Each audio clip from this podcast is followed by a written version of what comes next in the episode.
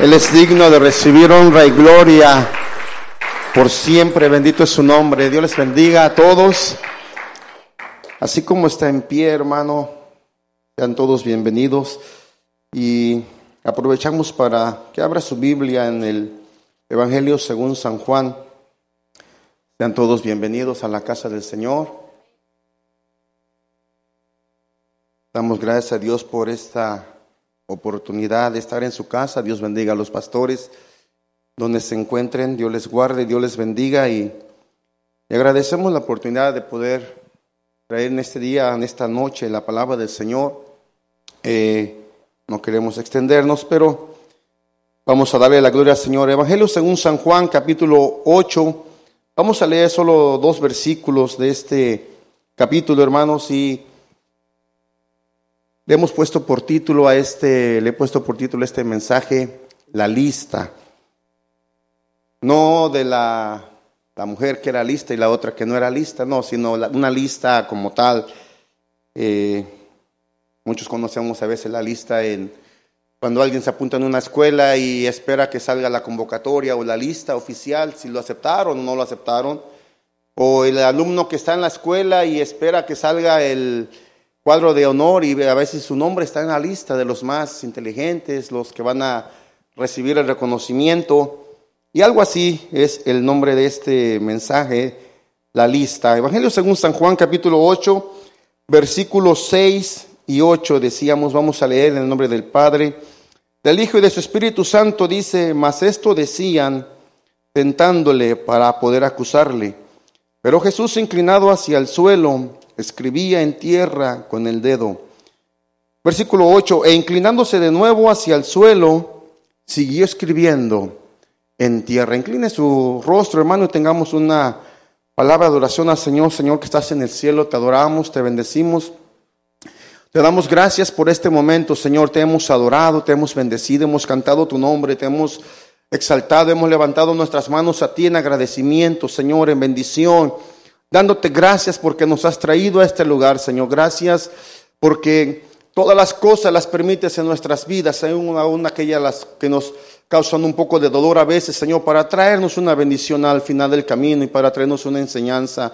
Habla nuestros corazones, abra nuestros oídos, abre nuestros corazones, Señor, sean dispuestos y entendidos para recibir tu palabra, Señor, y que tu palabra pueda hacer en cada uno, Señor, la obra que tiene que hacer y que está destinada a hacer. En el nombre de Cristo Jesús, gracias Señor. Amén y amén. Ocupe su lugar, hermano. Bendito es el nombre del Señor. Deseamos una vez más bienvenidos a todos.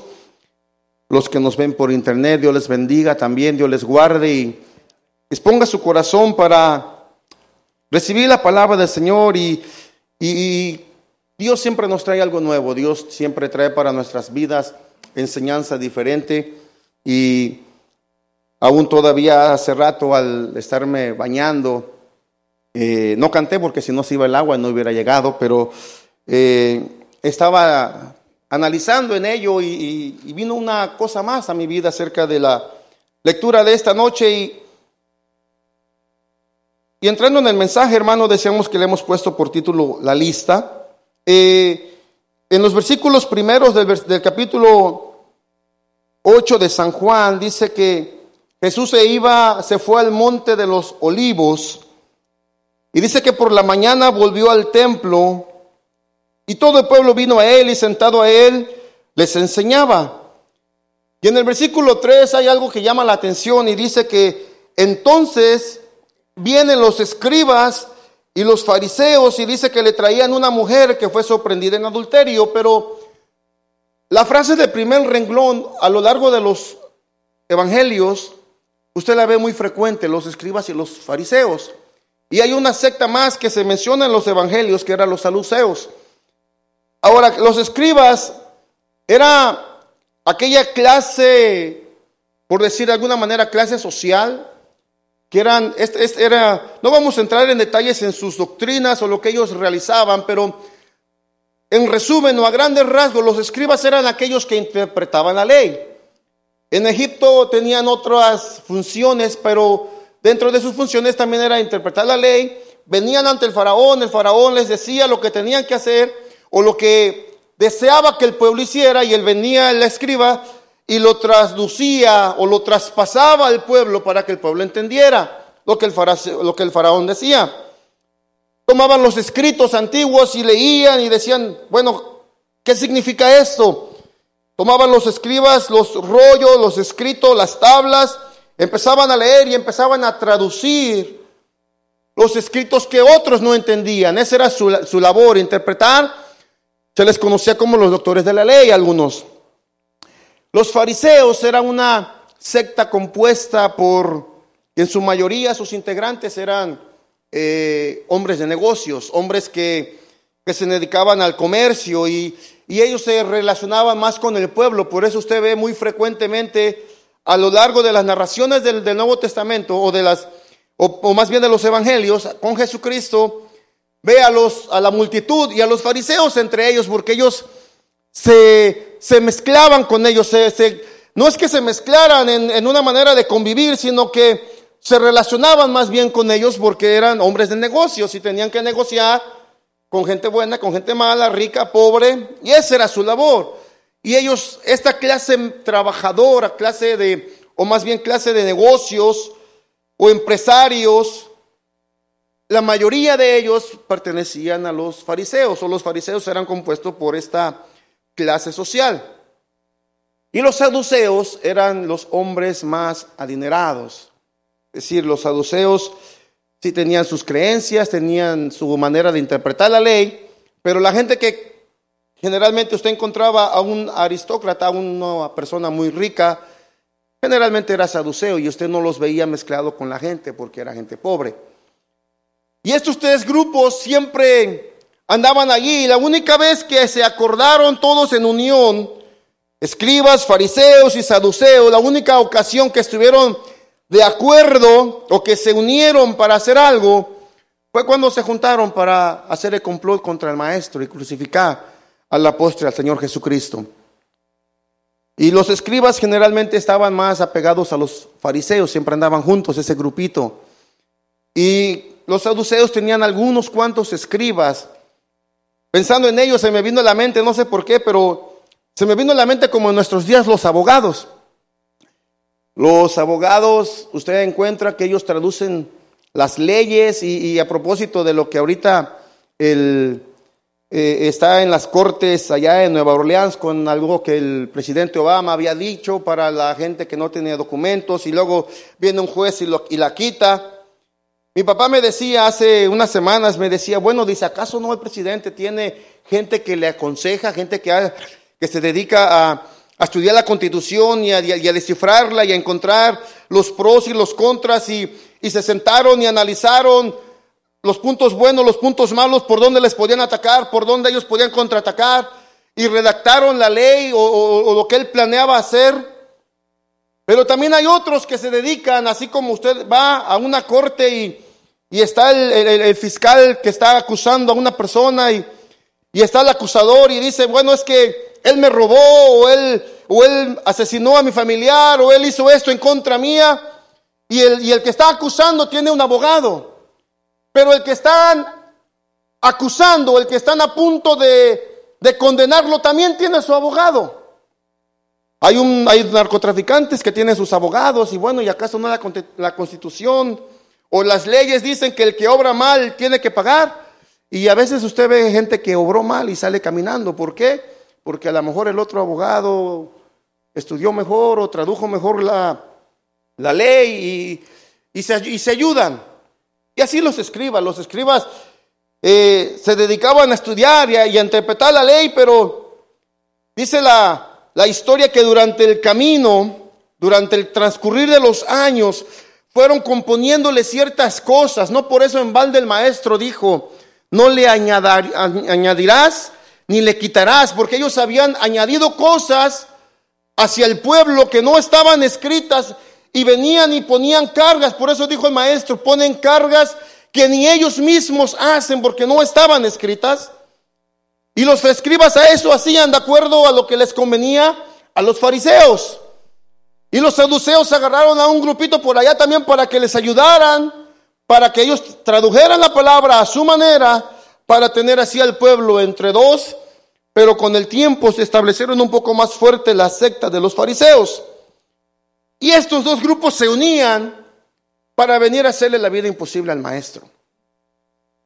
Venían y siempre ocupaban algo, tomaban algo para, decía, dice la palabra, para la ocasión de acusar o de tentar al maestro, o a ver cómo le agarraban mal al maestro para, para poder acusarle, porque las palabras que él decía, ellos sabían que tenían vida. Ellos sabían que era algo diferente, que no, que no habían experimentado a lo largo de los años, porque las palabras de los fariseos eran huecas, eran vanas, eran rudimentos de hombres, eran doctrinas que ellos habían formado en, en el largo del camino. Pero lo que el maestro traía era vida. Los fariseos creían en la palabra escrita, pero creían en la en la ley o en las costumbres orales, lo que se decía del padre al hijo y del hijo al hijo, y así generación tras generación. Y los saduceos eran un poco más recatados en ese aspecto, no creían en las, en las ah, costumbres orales de, entre familia. Y tenían ese pleito entre ellos, pero cuando era contra Jesucristo se unían. Y hay una parte aquí, usted ya le vio, y dice que ellos toman a una mujer sorprendida en adulterio. Y dice que la traen al maestro y le dice, maestro, esta mujer fue sorprendida en el mismo acto del adulterio. Y vieran qué buenos, qué buenos eran, dice. Y en la ley de Moisés dice y nos manda que apedreemos a tales mujeres. ¿Tú qué dices? Porque para, para, el, para el chisme, según dice Proverbios, en nuestros países dicen para el mitote, en otros lugares dicen para, para acusar a alguien, el hombre está dispuesto. Cuando se trata de hacer una revuelta, nunca le va a faltar gente que le acompañe. Y si no, vea las noticias allá en México, no sé en otros países, pero en México es muy común.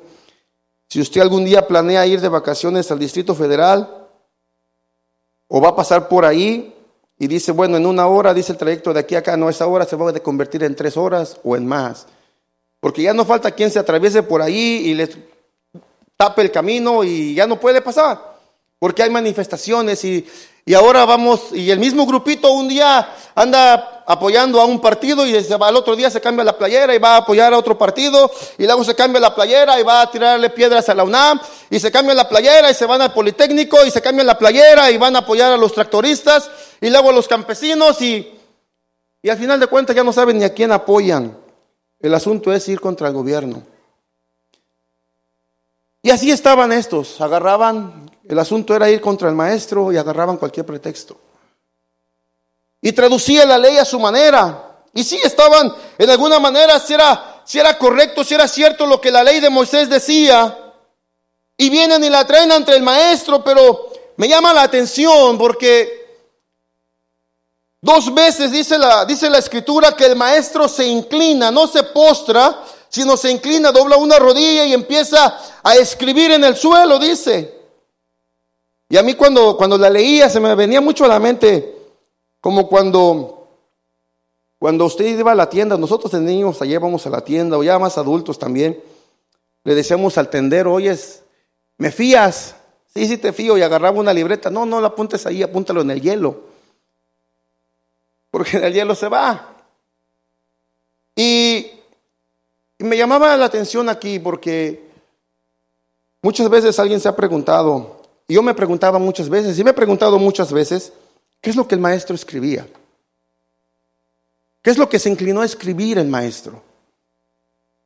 Porque hace mención dos veces que se inclina a, la tierra y empieza a escribir.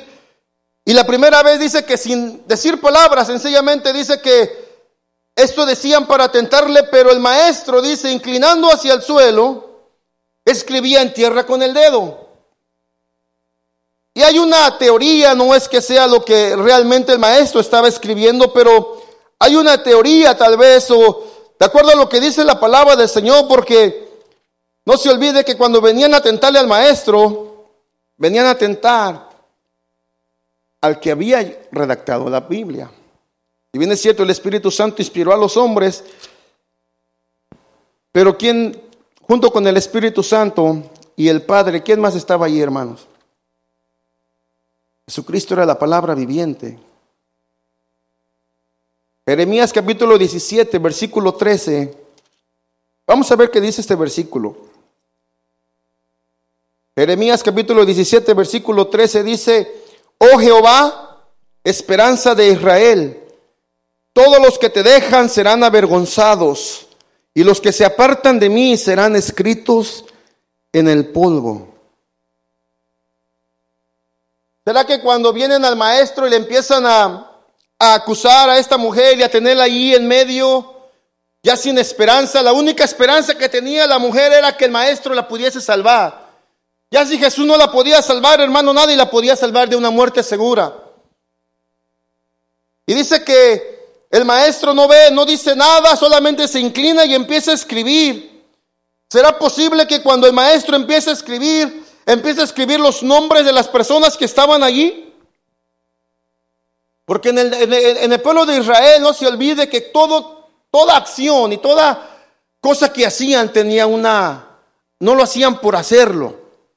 Tenía una razón, tenía un motivo, como cuando entra el maestro a aquella casa y le dice, bueno, dice, esta mujer que es pecadora te está besando los pies y está ahí contigo y te está lavando los pies y, lo está secando con sus cabellos.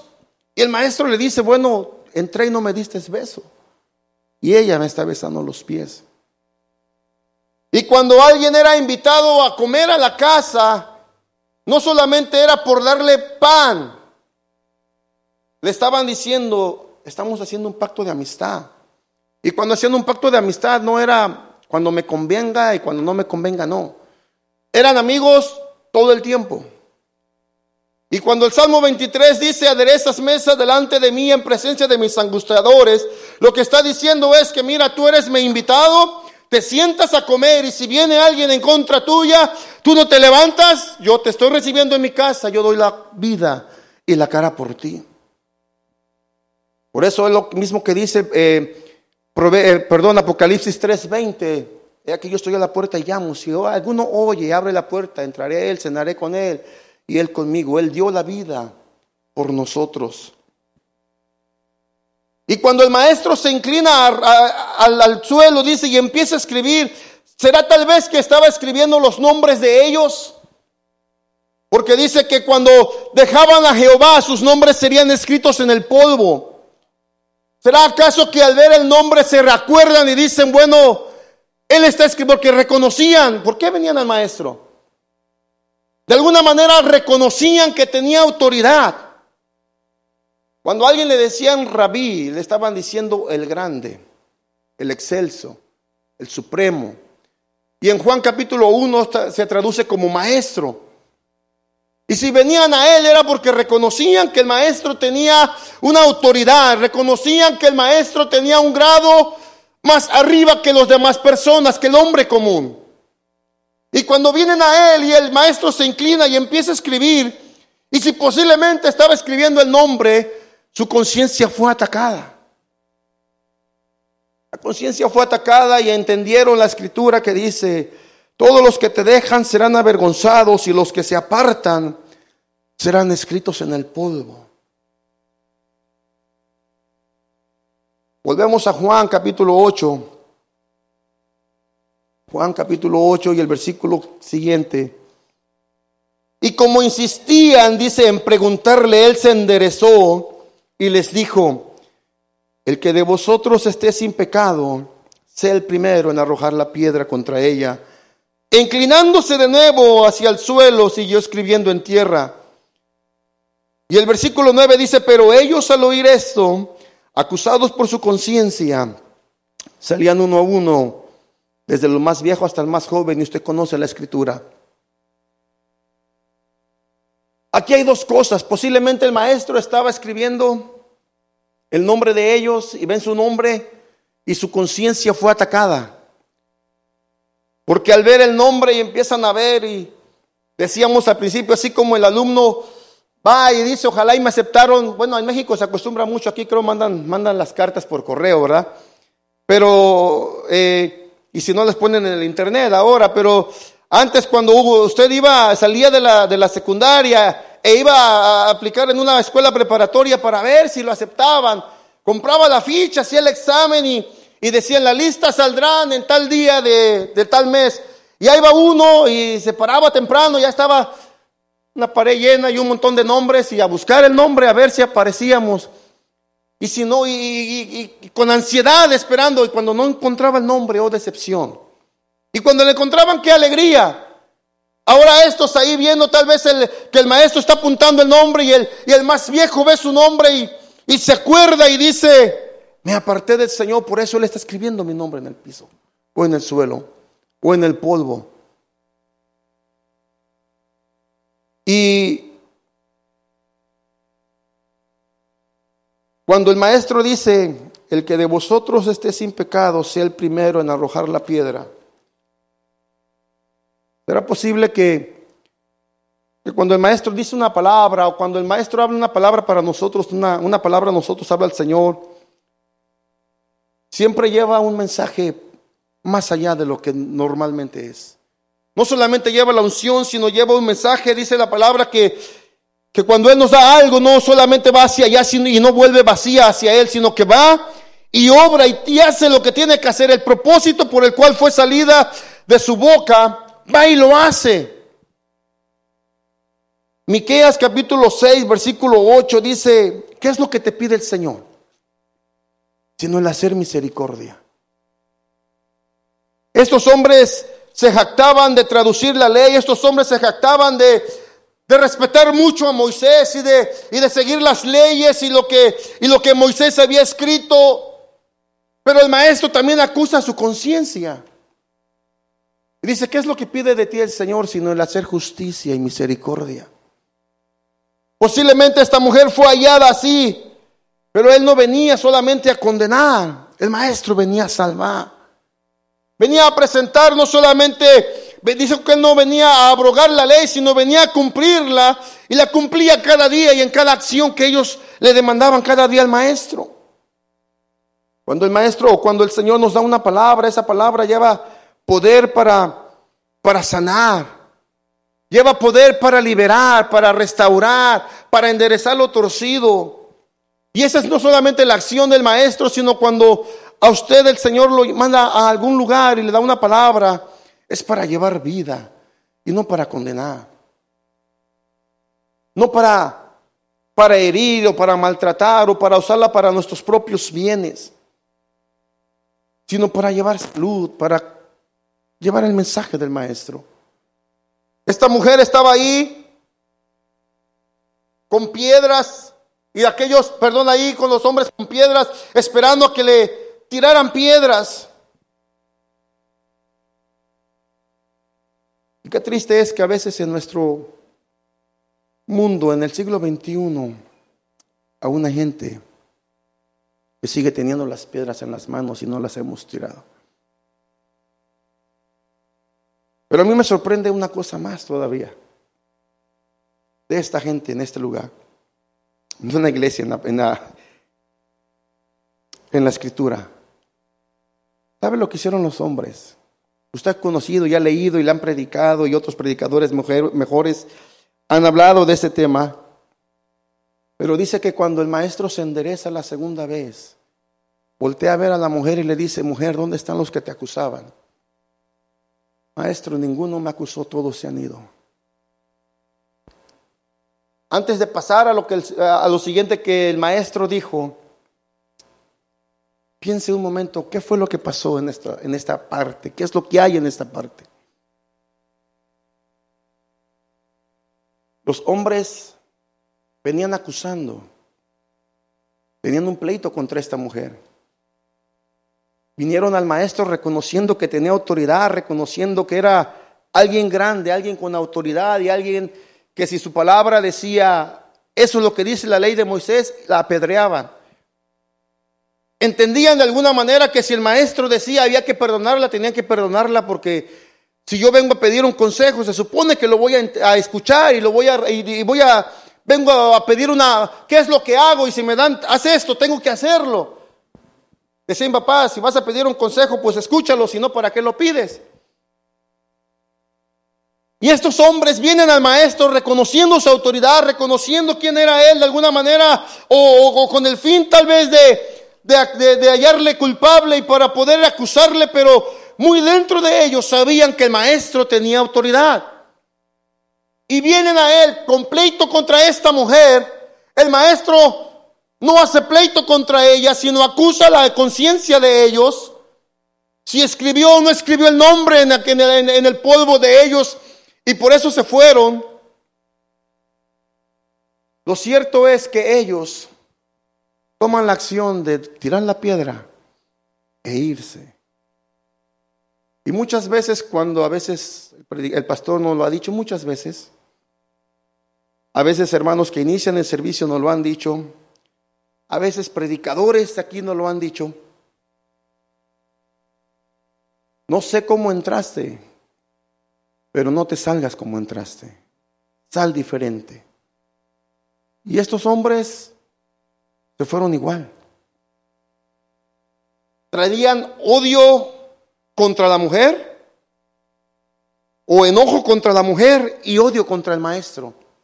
Traían ganas de pelear contra el maestro, de acusar al maestro, como fueron hallados sin les, atacaron y no tuvieron armas para contraatacar, tiran las piedras y se van.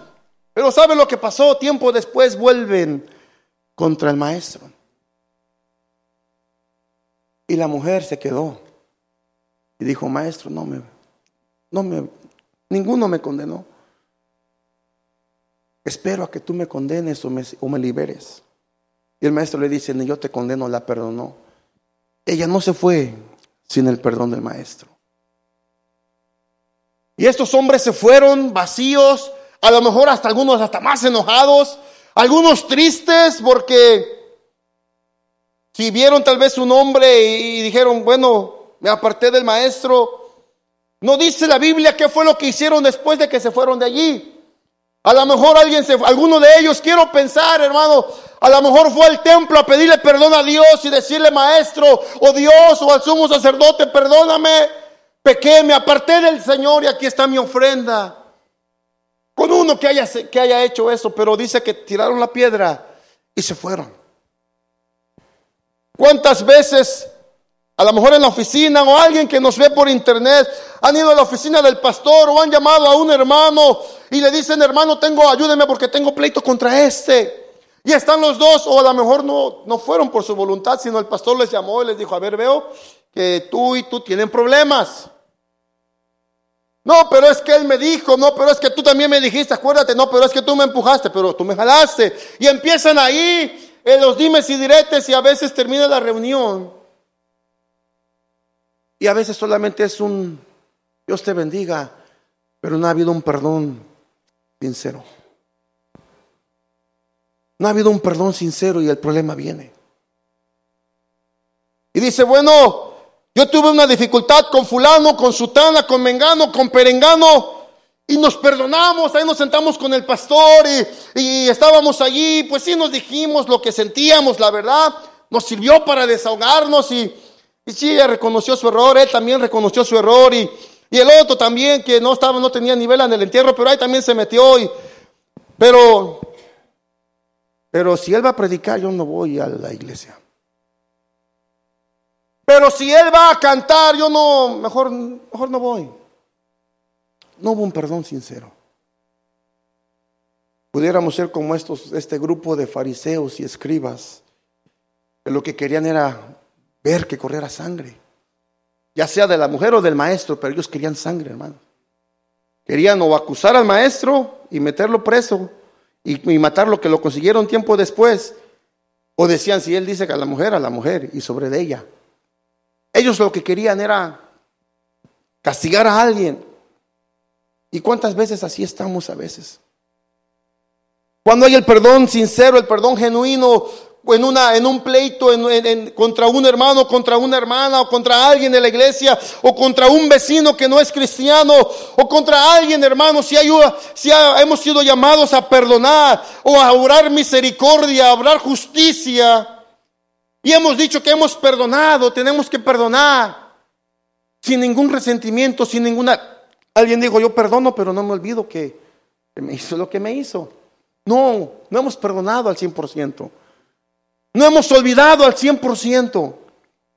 ¿O será acaso que el maestro nos dice, te perdono tus pecados, pero, pero ahí de vez en cuando te los voy a recordar para que veas que no me olvido? No.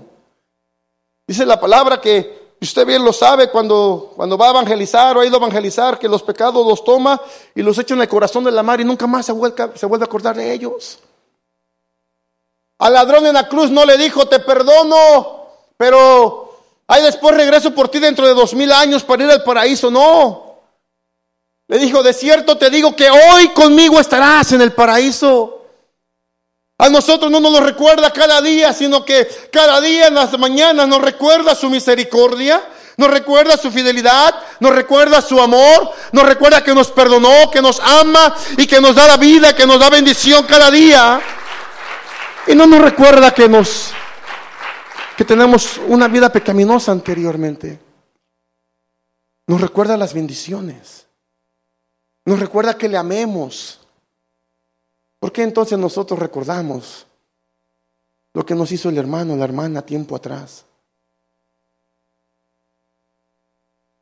No estoy diciendo que haya pasado aquí, hermano. Pero, pero pasa, pero pasa. Si muchos de nosotros nos pusiésemos a decir las cosas que nos han hecho, por las cosas que hemos pasado, cada uno de nosotros yo creo que nos llega aquí el domingo y el siguiente viernes y, y no terminamos y cada uno pensará que su problema es grande o más grande que el del otro. Pero lo cierto es que estamos en una lucha constante, una lucha diaria, una lucha que alguien nos acusa o nosotros a veces sentimos las ganas de venir y acusar a alguien con el pastor o venimos con el maestro y Señor, elimínalo por favor, porque si no, alguien dijo, dame amor porque si me das fuerzas lo mato. Pero qué tremendo hermano, yo leía y, y, de momento me, me puse a analizar en eso y dije, realmente qué tremendo es. Estos hombres iban con la intención de acusar, con la intención de sacrificar a alguien, de matar a alguien, de, de, descargar su furia contra alguien. Y se regresaron vacíos. Se, se regresaron con las ganas y no descansaron hasta que tomaron al maestro y lo pusieron preso. Pero en realidad dice la palabra que el maestro fue quien puso su vida. Pero ¿en cuál lista queremos estar nosotros? Es la palabra que nuestros nombres fueron escritos en el libro de la vida. Cuando el maestro manda a los 70, ya en Lucas dice que aquellos venían gozosos, maestro, los demonios se nos, se nos, sujetaban en tu nombre, mira maestro, esto pasó y mira, y este enfermo sanó y empezaban bien contentos y el maestro dice, yo vi que Satanás pasó y esto y esto con él, pero vuelve el maestro y les dice, no se alegren tanto porque su nombre, perdón, porque los demonios se les sujeten. No. Mas regocíjense de que vuestros nombres están escritos en el libro de la vida. Regocíjense porque su nombre está escrito en el libro de la vida. No está diciendo que aquello es cosa fácil o cosa pequeña, no. Es motivo de dar gloria a Dios.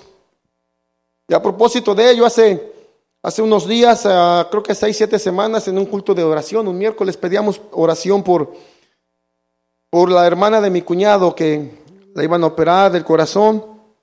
Eh, y, la operación pues duró como unas 8 o 9 horas, me parece. Y le habían dicho que iba a tener una máquina externa para ayudarle a, a trabajar su corazón mínimo 60 días. Y yo le dije a mi hermana y a mi cuñado y decíamos, vamos a poner las manos del Señor y, y vamos a estar orando por ella. Y vinimos al, en casa estuvimos orando y, y cuando estábamos aquí los miércoles le pedimos oración a los hermanos que estaban allí. Y declaramos la palabra del Señor y fuimos para allá. Víctor vio elaborar por ella también y hemos estado yendo. La máquina duró solamente dos días conectada a ella, no 60 días. Le dijeron la recuperación va a tardar unos 6, 7 meses, unos 6 meses mínimo, va a ser muy lenta. No han pasado ni dos meses y cuando fuimos hace ocho días, casi ya el miércoles, el martes, estuvimos por allá. Ya cuando la vimos, bueno, ¿qué no estabas enferma del corazón? Y andaba caminando como si nada, casi. Digo, ¿qué pasó? Y dice ella, es que Dios, reconocen a un hermano que Dios hace maravillas. Y a cada que, nos, cada que vamos, dice, no se vayan sin antes orar, ya, ya hasta piden la oración, piden. Saben, hermanos, saben que hay un Dios hacedor de maravillas y agradecemos a la iglesia por esas oraciones. Pero hermano, esos motivos sí de alegría, pero nuestro regocijo mayor, que nuestro nombre esté escrito en el libro de la vida. Que si usted tiene un problema con alguien, que si usted viene con un problema a la iglesia, no se vaya con ese problema. No se vaya con ese vacío, no se vaya con esa, con esa necesidad todavía. No venga, déjesela al maestro y dígale, maestro, no escribas mi nombre en el polvo. Escribe mi nombre y déjalo escrito con letras de oro en el libro de la vida. Hay un himno, no sé si usted por allá, los que tienen años en el cristianismo, allá en sus países, en México, Guatemala y más para allá, en el himnario de gloria, hay un himno que dice, cuando allá se pase lista, a mi nombre yo feliz responderé. Que cuando se abra el libro de la vida, hermano, cuando estés allá en el tribunal de Cristo y se abra, se abra el libro y pronuncien su nombre, usted pegue un brinco. Yo creo que si vamos a tener ala, yo creo que de un brinco volamos, pero que respondamos feliz a nuestro nombre. Que nuestro nombre se, escribe, esté escrito con letras de oro. No en el libro de la condenación, no en el polvo, no en el hielo, no en un papel que se puede quemar. No, con la sangre del cordero que está escrito nuestro nombre en la lista que nos lleva a la vida, en la lista que nos lleva a la vida eterna al lado del Maestro, a estar con Él, no solamente un día, sino por toda la eternidad. Bendito es su nombre, hermano. Y le dejo con esas palabras para terminar. Y le recalco, yo no sé por qué, de alguien aquí o de si alguien por internet. Si tiene alguien algo contra alguien o tuvo algo contra alguien y cree que no fue sincero el perdón, no hagamos como estos fariseos y escribas que tiraron la piedra y se fueron y no resolvieron el problema. El problema no era que la mujer, sí era un problema, vaya, eh, que la mujer había estado en adulterio, no es cosa buena, pero el problema de ellos en su mente no era realmente quitar a la mujer del, del mundo o, quitarla porque había estado en adulterio. El problema de ellos era mayor y con ese problema se fueron. Y el problema de la mujer fue solucionado por el maestro. Los que nuestros problemas, hermanos, sean cual sea, sean solucionados en el altar por el Señor. Y si perdonamos a alguien, sea sincero, sea como el perdón. Por eso dice, dice el maestro, amaos como yo les amé a vosotros. Bendito su nombre. Dios les bendiga. Dios les guarde, hermanos.